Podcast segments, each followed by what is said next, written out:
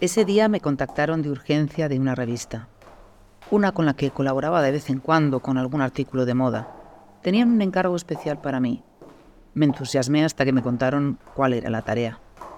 Debía ir a un funeral y escribir una nota sobre una periodista que se había suicidado. Al entrar al velatorio me encontré con la placa Matilde Cherner, 13 de marzo de 1833, 15 de agosto de 1880. Matilde había muerto con 47 años y también había colaborado con la revista para la que yo escribía. En el recibidor encontré algunos periódicos. Ya se habían publicado necrológicas. En ellas se mencionaban todos los diarios y revistas en los que Matilde había colaborado. También los títulos de las novelas y ensayos que había escrito. Era una cantidad impresionante.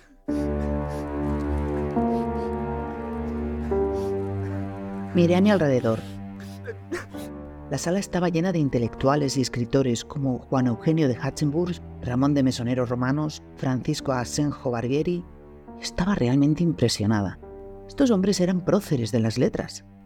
Matilde tenía que haber sido una gran escritora. De pronto...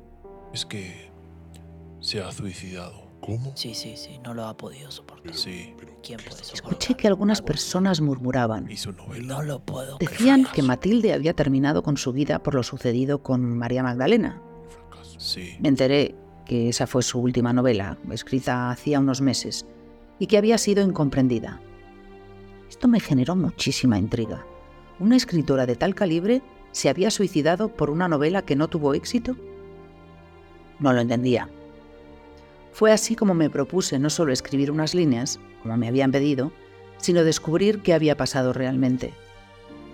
Lo que no sabía es que terminaría encontrando mucho más de lo que buscaba.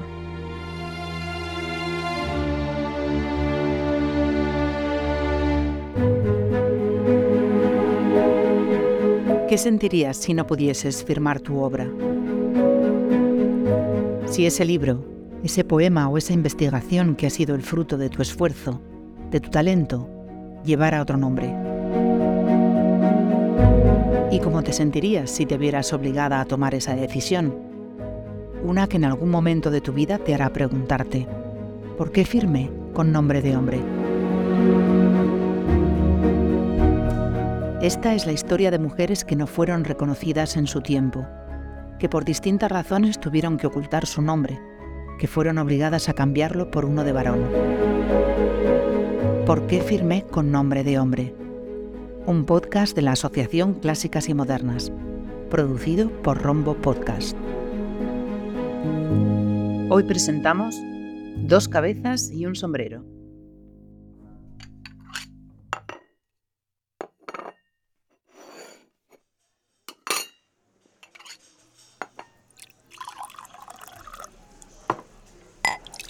Al día siguiente me acerqué al café Platerías a ver qué se decía de ella en las tertulias.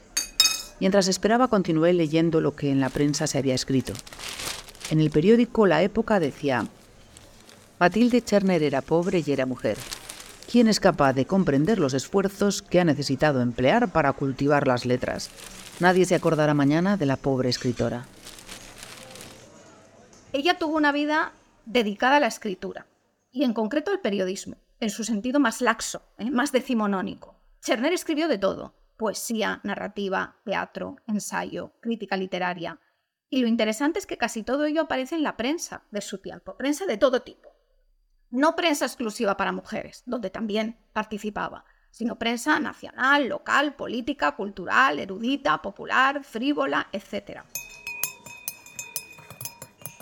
Ella es Elena Establier Pérez, profesora de literatura española de la Universidad de Alicante. Sus investigaciones sobre Matilde Cherner la convierten en la persona ideal para acompañarme en este viaje. Fue una profesional de la escritura. Y esta actividad ella la asumió no solo como una pasión visceral, sino como un medio de vida. Y por esta razón creo que no dudó en rentabilizar su prolífica inspiración literaria, insertando sus ensayos y sus cuentos de forma casi simultánea en publicaciones diversas. En otro periódico, el gran periodista y cronista de Madrid, Mesonero Romanos, había escrito, Hoy esta amena y laboriosa escritora, arrebatada por la muerte, No deja en pos de sí familia, amigos ni protectores, solo obtiene el olvido más injusto. Quedé extrañada. En esas notas la destinaban directamente al olvido. El propio mesonero Romanos, ¿no? que en su, en su obra Memorias de un setentón alaba mucho la feliz imaginación ¿no? de Cherner, su estilo fácil y elegante, dice él, y sobre todo algo que es muy gracioso, ¿no? Algo de lo que dice que mesoneros romanos que carecen las escritoras de su tiempo, que es la erudición y la afición a la crítica literaria, ¿no? Que tenía, que tenía Cherner. Bueno, sea como fuere, Mesonero la destaca entre otras escritoras muy conocidas a las que cita explícitamente, como Concepción Arenal, Rosario de Acuña, la propia Sofía Tartilán, la baronesa de Wilson, Pilar Sinués, Joaquina García Balmaseda, ¿no? Entre todas ellas destaca a, a Matilde Cherner. ¿Por qué las personas la olvidarían si a la vez todos remarcaban la gran escritora que había sido? Tenía que indagar un poco más para poder comprender.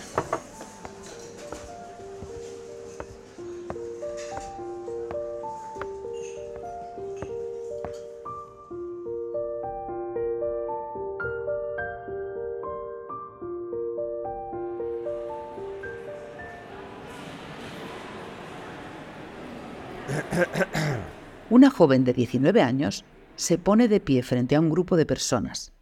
Está en el auditorio del Liceo Artístico de Salamanca. Lleva en sus manos el poema que ha escrito. Le cuesta comenzar a recitar. Mira temerosamente a todos, con cierta timidez, hasta que finalmente lee.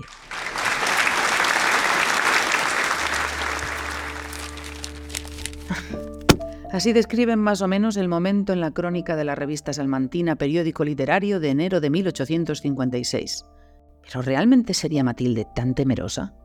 De, de, de esa época, Salmantina, de hecho, no nos ha quedado más que algún poema temprano, ocasional, en la publicación llamada La Revista Salmantina, como el poema La Unión, que es de 1852, que tiene contenido político. O sea, lo que ensalza es la fraternidad de los individuos, etc. Y el propio periódico ¿eh? dice que les habían desaconsejado publicarlo. Es difícil pensar en una joven tan tímida que escribía a la vez esos poemas tan políticos, que no tenían nada de inocentes. En ese marco, ella es claramente más transgresora que otras escritoras de su tiempo. Es evidente que sí. Por un lado, por la valentía, creo, con la que se atrevió a mostrar su ideología política en su, escritura, ¿no? Hay que tener en cuenta que la política no era un campo legitimado para las mujeres en el 19. Ningún campo que tuviera que ver con lo público lo era. O sea, el rol institucionalizado de las mujeres era el doméstico. No era el de asomarse a la esfera pública constantemente a través de la prensa para hacer reflexiones cargadas de ideología, y menos si era ideología republicana, ¿no? ¿Quién se ha creído? No sé quién se ha creído. Los redactores iban al diario que había publicado su poema. Sí, claro. No puede ser. Esto es- Criticaban esa decisión. No. También se censuró allí la publicación de su primera novela. Por esta y razones parecidas, al fallecer sus padres, Matilde decide abandonar su Salamanca natal y mudarse a Madrid.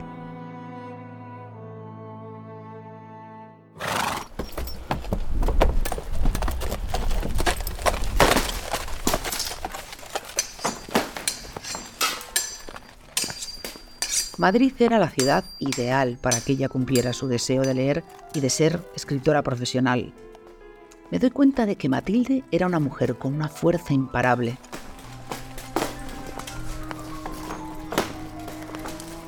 Allí parece que conoce, entre otros, a Sofía Tartilán, directora de la revista La Ilustración de la Mujer. Sofía estaba involucrada en ese círculo profesional y tenía una tertulia. Cerner publicó en esta revista una serie de artículos. Esta serie de artículos se titulaba Las mujeres pintadas por sí mismas, en forma de cartas dirigidas a Sofía. Obviamente era Sofía Tartilán, ¿no? Y que tratan sobre todo de la educación de las mujeres, de su identidad, critican las diferencias entre los sexos, el papel subsidiario de las mujeres. De hecho, la mayoría de sus novelas se vertebra alrededor de un mismo conflicto, que es la tensión entre los prejuicios sociales por un lado y la configuración de una identidad femenina por otro. A Matilde le gustaba escribir sobre temas que a nosotras, las mujeres, Digamos que nos recomiendan no escribir. Hola Matilde. Matilde. ¿Cómo estás, Matilde? Hola Matilde, otra vez por aquí. En la redacción del periódico La Época todos la conocían y la saludaban afectuosamente. ¿Cómo estás, Matilde? ¿Traes más cosas de Rafael? Iba normalmente a entregar los escritos de Rafael Luna. Matilde Cherner traspasó esos espacios, llegó a lo público, pero desde lo privado, pues no, no, no era posible para las mujeres todavía en, eh, a finales del siglo XIX formar parte de la redacción de un, periódico em, generalista, ¿no? Mm, Para esto habría que esperar a principios del XX, ¿no? El segundo nombre de Matilde era Rafaela y el segundo apellido de su padre era Luna. Así nace Rafael Luna, el seudónimo de varón con el que a menudo firmaba, porque a Matilde le gustaba escribir sobre todos los temas, no solo sobre los que se esperaba que escribamos las mujeres. Me sorprendió leer lo siguiente. Unos dos años hace que la escritora empezó a honrarnos con sus frecuentes visitas.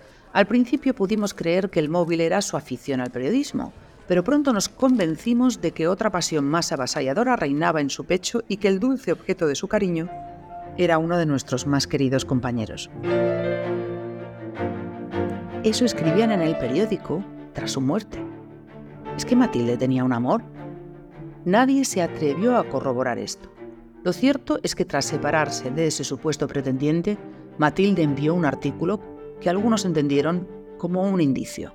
En realidad, Profesión de Fe había aparecido ya antes, en 1878, en el periódico La Mañana, pero con otro título, con el título de No caben dos cabezas en un sombrero. Lo que ocurre es que vuelve a publicarse en la época, en el periódico La Época, en su hoja literaria, en agosto de 1880. Fíjate que en este cuentecillo aparecen solamente dos personajes femeninos, dos mujeres. Una de ellas es una mujer casada, que es una brillante escritora, es una mujer ilustrada que tiene éxito en su profesión. Su marido, que es un brillante político también y orador, tiene celos del éxito de su mujer. O sea, no puede soportar que ella llame la atención en la esfera pública por una actividad que es intelectual y a la que se supone que son ajenas las mujeres.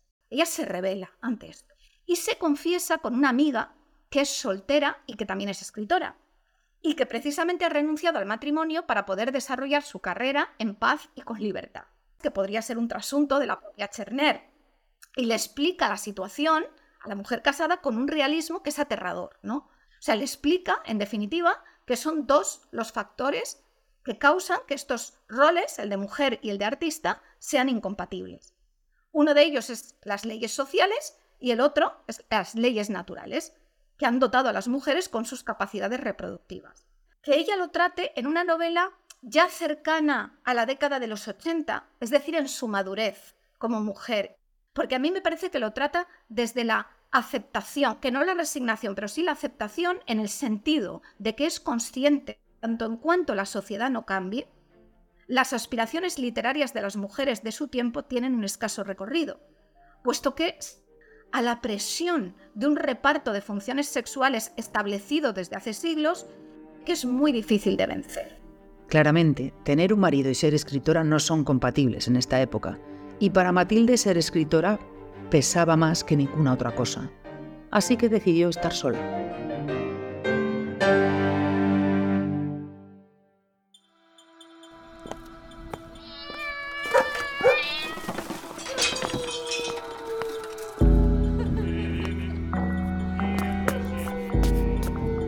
María Magdalena fue su último libro.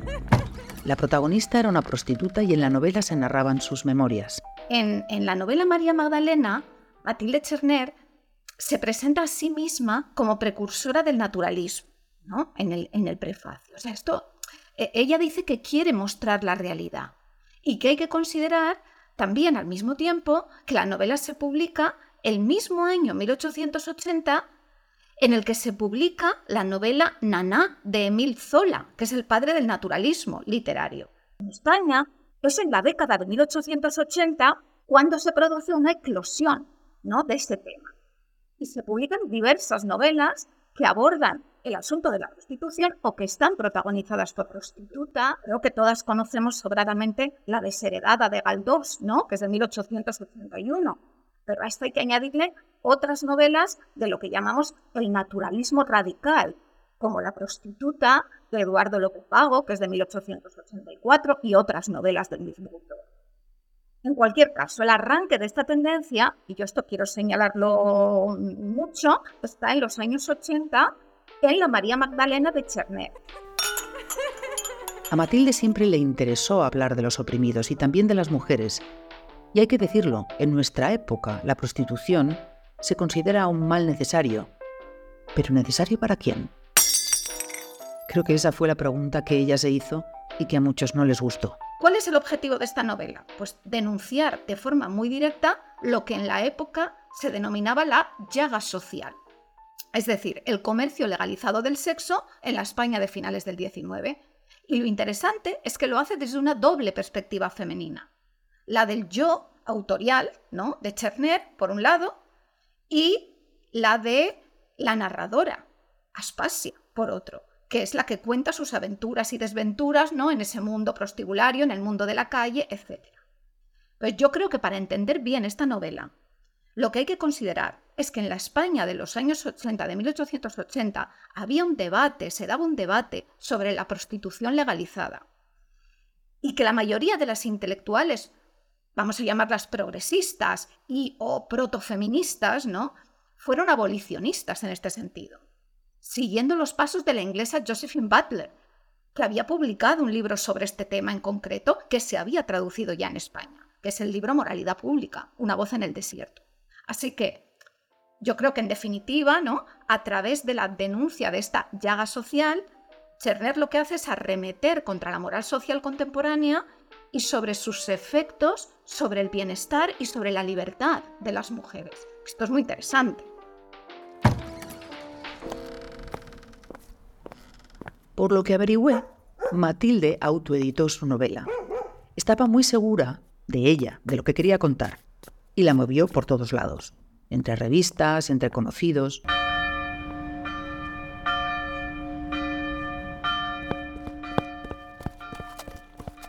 No quería llegar tarde. Me había citado con un doctor de la morgue. Un conocido me ayudó. Dije que era una sobrina lejana de Matilde y así fue como pude ver su certificado de defunción. No podía creer lo que leía. Le pedí al doctor que me lo explicara. Allí indicaba que Matilde no se había suicidado, que la causa de su muerte había sido un aneurisma. Eso lo cambiaba todo. Incluí este dato crucial en el artículo que entregué a la revista. Lamentablemente el editor lo corrigió y ese asunto no fue aclarado. Ella tenía voz y reclamaba sus derechos pues, como escritora, como mujer, etc. Y evidentemente, por otro lado, más allá del tema político, se atrevió a tratar unos temas sociales que no estaban en la nómina de los temas que se entendían como adecuados en su tiempo para las mujeres. ¿no? María Magdalena es el mejor ejemplo, puesto que en ella se atreve a criticar la moral sexual y la higiene social a través de un personaje que es una prostituta ilustrada, ¿no? que escribe sus propias memorias íntimas. Esto se sale de todos los cánones. Hay tantas cosas que están fuera de nuestro alcance. Eso pensaba mientras caminaba por la calle de La Palma frente al piso donde vivía Matilde. Me la imaginé allí, recluida en su escritorio, escribiendo con fervor y sin pausa. Matilde era pobre, como indican algunas de las necrológicas. No venía de la aristocracia, ni de una familia adinerada, lo que sin duda alguna ayuda sobre todo si eres mujer. Ella solo contaba con su valentía, ella de lo que sabía era de ir por la vida y escribir sobre los temas que quería, con la ideología que quería, de reclamar sus derechos, de pelear por sus obras, y que además de todo ello, eligió ser soltera para poder dedicarse a su profesión. No, Matilde no se suicidó. A Matilde eligieron suicidarla por ser libre, por desafiar lo que le está permitido a una mujer en esta época. Ahora la prensa nos cuenta esta versión de la historia, una en la que la convierten en una mujer muy desgraciada que decidió quitarse la vida. A fin de cuentas, siempre lo han dicho. Soledad e infortunio es el final que les espera a las mujeres que abandonan su naturaleza y deciden dedicarse a tareas de varones. Ojalá en el futuro se cuente la otra versión, la verdadera, la de una periodista y escritora que tenía una causa que la impulsaba a hacer frente a todo. Una que no ha sido olvidada. Una a quien ni la muerte pudo detener.